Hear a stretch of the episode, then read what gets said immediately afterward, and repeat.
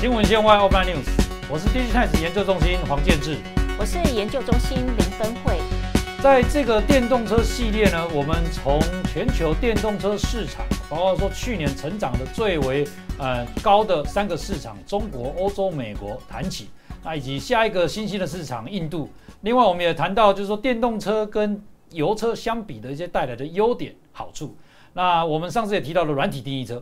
那今天我们这个话题的话，要谈的就是说有关整个呃电动车里面最重要的一个基础建设，也就是充电桩这边的一个基础建设发展的情况。那这边我想要请教分会，就是说整个充电桩的一个基础建设的发展呢，到底接下来的话有什么值得关注的一个焦点？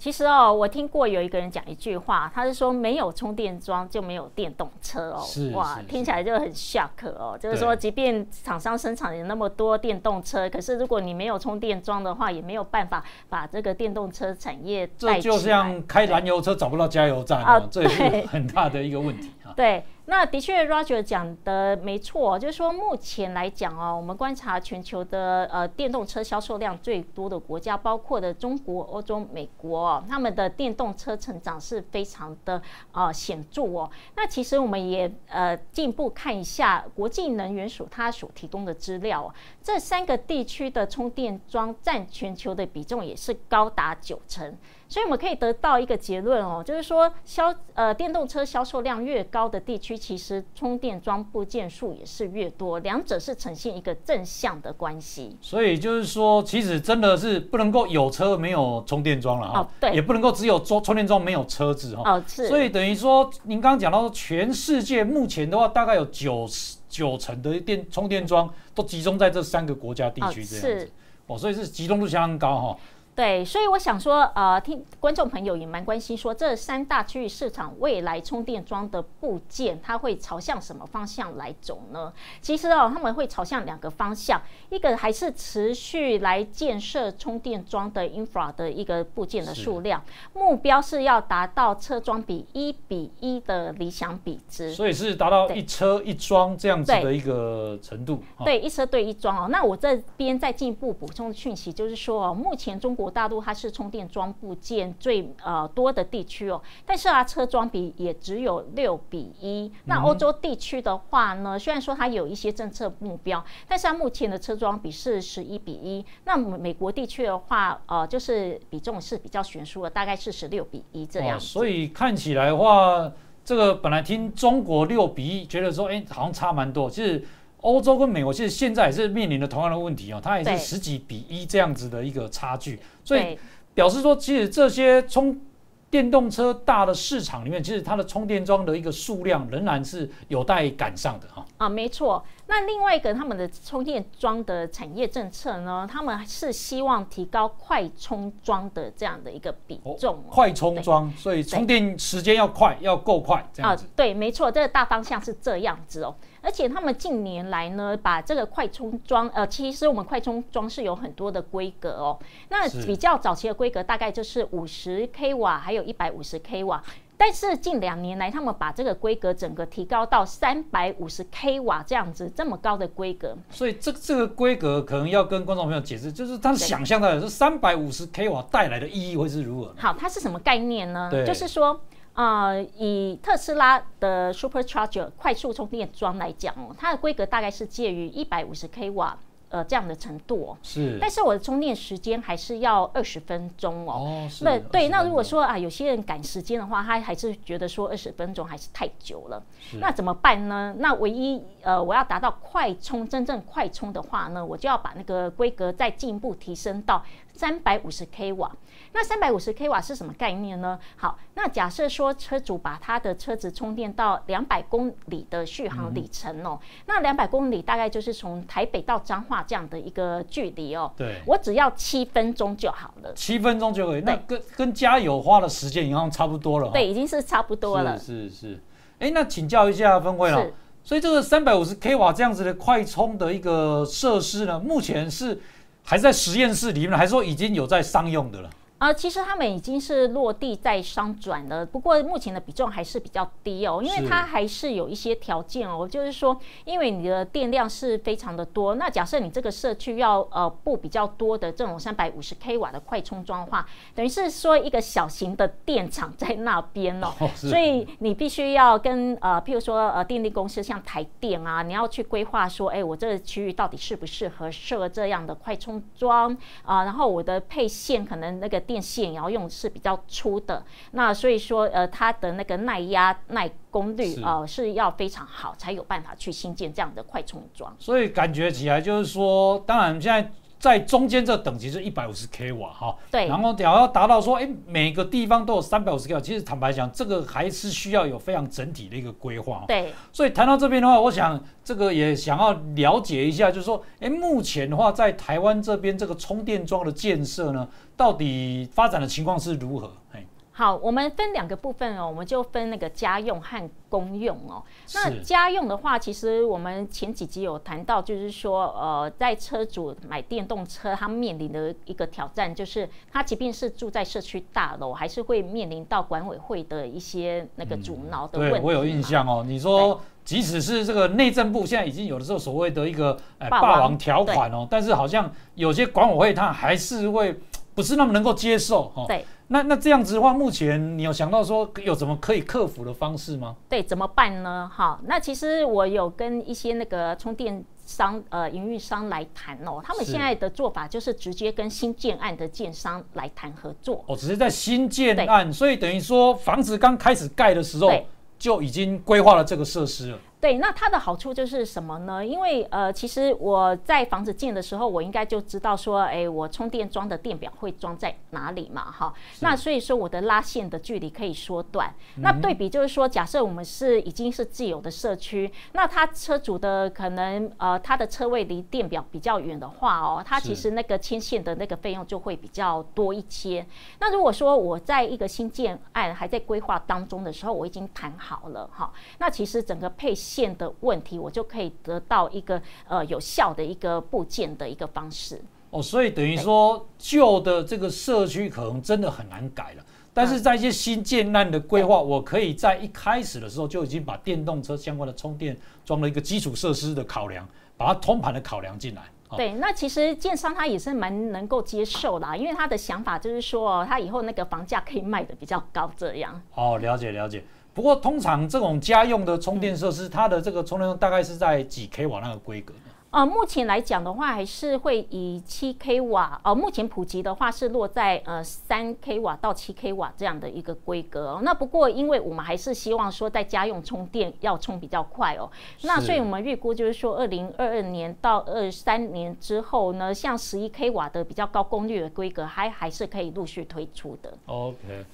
那另外的话，就是谈完这个家用了，那我想大家可能也很关心，就是说，哎，那一般我把车子开出去了，那在这个路上，哦，在公用的这种充电桩设施，在台湾这边发展，也有遭遇到什么样子的困难吗？呃，其实哈，呃，公用充电桩还是需要政府的一些预算来支出啦。所以为什么我们看到就是说，台湾的在公共充电桩部分好像还不是那么多，所以发展好像比较慢一点。对。那不过，其实车厂有给台湾政府一个建议哦，就是说，其实台湾以台湾的地理位置来讲哦，台湾是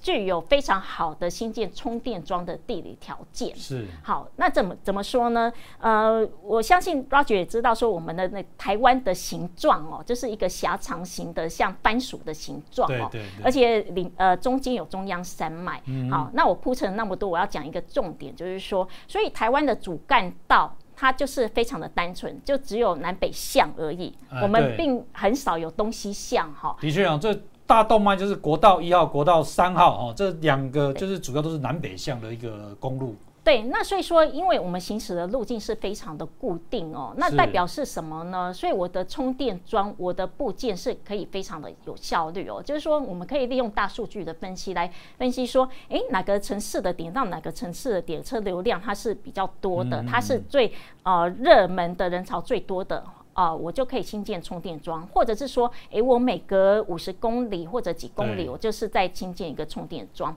那为什么我会特别强调地理位置哦？因为我们有讲到，就是说，呃，像呃电动车发展呃蛮快的地区哦，呃，像中国、美国，它是属于大陆幅员广阔的地区哦。那我们以美国为例，它的新建充电桩就会比较辛苦的。嗯那如果说我们以那个美中的州哦，像那个呃呃堪萨斯州来讲哦，嗯呃，假设一个车主开出去的话。呃，其实我们很难预估它到底要走的方向是什么，我们不知道它要往北、往南、往东、往西，或者东北西南。它其实它的行经路径路线都是属于辐射状的，所以其实对于政府，它如果要在呃美国地区设充电桩的话哦，呃，它的其实难度会比台湾是更高的。对，那听起来真的很有道理哦。就是对说，其实对于这种属于大陆型的国家的话，它整个路网其实是很复杂、很很这个辐射状的。那其实台湾的话是相对来讲，你已经很单纯，所以所以我们可以很容易的